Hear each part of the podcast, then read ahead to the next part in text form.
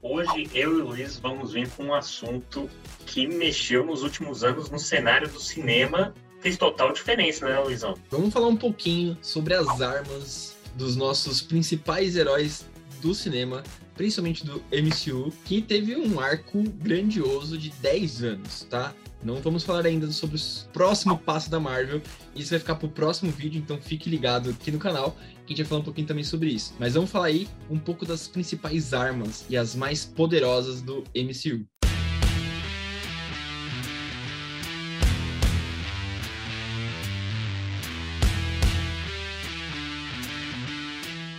Antes de vocês darem uma conferida do que a gente marcou aqui como principais armas, não se esqueçam de se inscrever no canal, curtir esse vídeo e compartilhar com a galera. Principalmente, pessoal, que nesse vídeo a gente vai tocar em assuntos de armas, que é na Formotion, na nossa loja, que você vai poder conferir lá.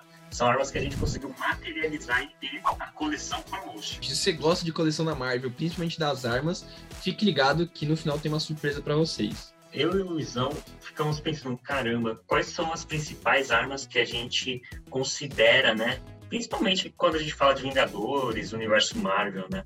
Geralmente vem muito daqueles super-heróis que já têm os superpoderes. E são superpoderes frondosos. Por exemplo, o Hulk não vai ter uma arma, mas só ele por si só já é um puta superpoder, né? Mas existem personagens que precisaram e na série ficam muito evidenciadas essas armas.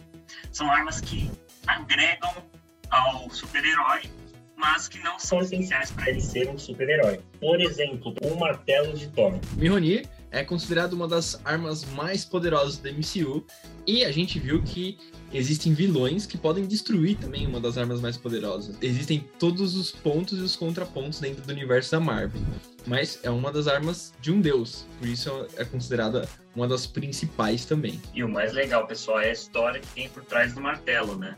Para quem não lembra, só quem realmente merecia, quem era digno de levantar o martelo conseguiria utilizar. Então, esse é um dos momentos mais épicos da, da série, principalmente quando outros personagens utilizaram da arma, por exemplo, o Capitão América, tirando um pouquinho da, das mãos do Thor. E o Luizão tocou num ponto bem interessante. Existe uma arma que a gente pensava que era indestrutível, que era o escudo do Capitão América.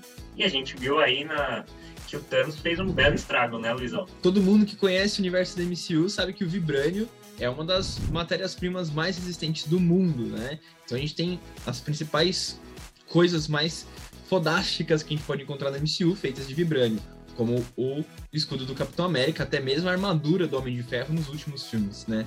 Porém, a gente viu que mesmo sendo uma das matérias-primas mais fortes, também pode ser destruída, como aconteceu na luta contra o Thanos. Né? E o Thanos não fez isso sem ter uma arma na mão, né? A gente lembra muito bem do style que a manopla dele fez. As joias do infinito, por si só, já são umas armas muito poderosas. Afinal, são as sete joias da criação do universo. E além disso, uma delas, antes da gente chegar na manopla, que seria a junção de todas, a gente tem o olho de Agamotto também, que é considerado uma das joias mais poderosas, né? E também a gente viu também nos últimos filmes do Doutor Estranho que eles estavam se aproveitando bastante de como são os efeitos do olho de Agamotto quando você se utiliza dele por muito tempo, né? E existem aquelas armas que basicamente elas são não que, por exemplo, o escudo não seja não tenha sido criado pelo homem, que na série basicamente ela é criada pelo homem, mas o Homem de Ferro ele cria o próprio reator. A gente não pode falar que o reator também não é um tipo de arma, ou pelo menos surgiu do Homem de Ferro. É basicamente a vida dele lá. E ele utiliza daquilo para realmente abastecer tudo o que, que ele tem na armadura, a energia. E aquilo é um dos objetos principais também na armadura do Homem de Ferro. E por que não considerar uma arma, né? Exatamente. Reator Arc fez total diferença para surgir um dos principais heróis que a gente conhece do MCU e o nosso cabeça de chave aí, que todo mundo gosta, que infelizmente nos deixou no final do primeiro arco dos 10 anos da Marvel. Mas, como a gente sabe, a arma suprema desse arco que foi apresentado no MCU foi a Manopla do Infinito, né? Que trouxe aí todas as joias e um poder de você manipular o universo ao seu desejo. E para quem viu Vingadores Ultimatos, sabe muito bem o estrago que ela fez, tá?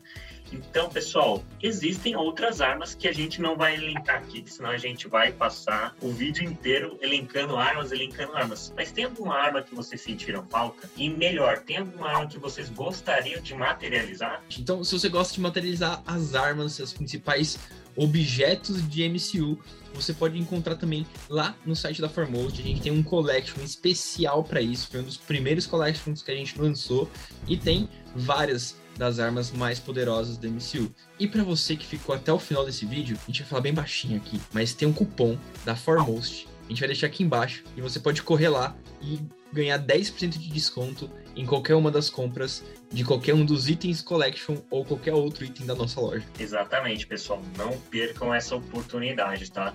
A gente tem muitos clientes que já fizeram a coleção completa e já estão pedindo mais opções para coleção, tá? Então você pode passar a largada com 10% de desconto, tá? Isso é o nosso segredo aqui do vídeo. É isso aí, pessoal. Então, se vocês querem ficar ligados em mais novidades da MCU e novidades da Foremost 3D, só se inscreverem aqui no canal ou seguir a gente lá no Instagram, que a gente vai estar sempre divulgando para vocês os lançamentos. É isso aí, pessoal. Valeu! Até mais!